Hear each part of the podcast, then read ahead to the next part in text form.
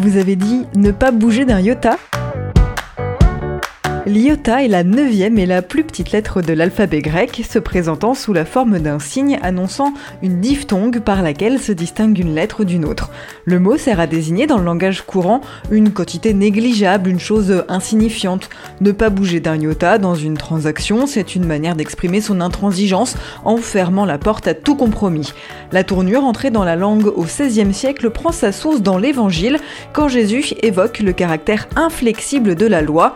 Ainsi, Matthieu au chapitre 5, le verset 18, Jésus nous dit car je vous le dis en vérité, tant que le ciel et la terre ne passeront point, il ne disparaîtra pas de la loi un seul iota ou un seul trait de lettre jusqu'à ce que tout soit arrivé. L'autorité de la Bible n'appelle ni contestation ni concession, ce qui a pu provoquer bien des débats et des excès. Extrait du livre Expression biblique expliquée de Paul Desallemands et Yves Stalloni, paru aux éditions Chênes.